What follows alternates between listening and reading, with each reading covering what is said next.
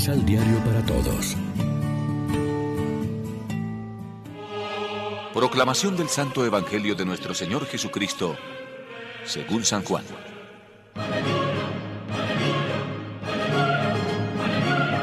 En verdad les digo, todo lo que pidan al Padre en mi nombre, Él se los dará. Hasta ahora no han pedido nada invocando mi nombre. Pidan y recibirán, y su gozo será completo. Hasta ahora los he instruido por medio de comparaciones, pero viene la hora en que ya no los instruiré en esta forma, sino que les hablaré claramente del Padre. En ese día pedirán en mi nombre, y no será necesario que yo los recomiende ante el Padre, pues el Padre los ama porque ustedes me aman y creen que yo he salido de Dios. Salí del Padre y vine al mundo.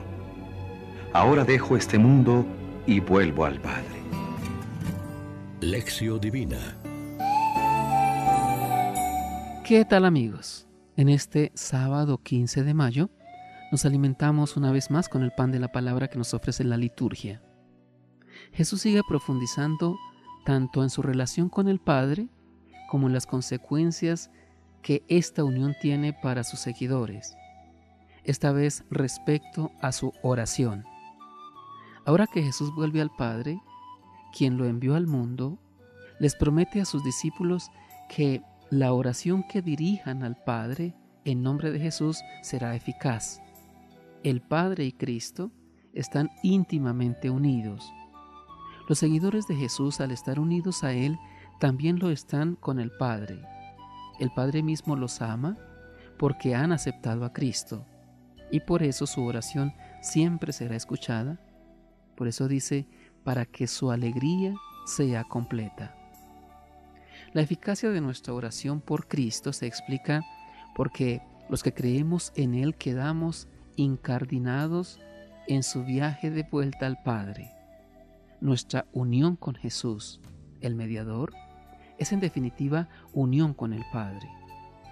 Dentro de esta unión misteriosa, y no en una clave de magia, es como tiene sentido nuestra oración de cristianos y de hijos. Cuando oramos, así como cuando celebramos los sacramentos, nos unimos a Cristo Jesús y nuestras acciones son también sus acciones. Cuando alabamos a Dios, nuestra voz se une a la de Cristo, que está siempre en actitud de alabanza. Cuando pedimos por nosotros mismos o intercedemos por los demás, nuestra petición no va al Padre sola, sino avalada, unida a la de Cristo, que está también siempre en actitud de intercesión por el bien de la humanidad y de cada uno de nosotros. La clave para la oración del cristiano está en la consigna que Jesús nos ha dado. Permanezcan en mí y yo en ustedes. Permanezcan en mi amor.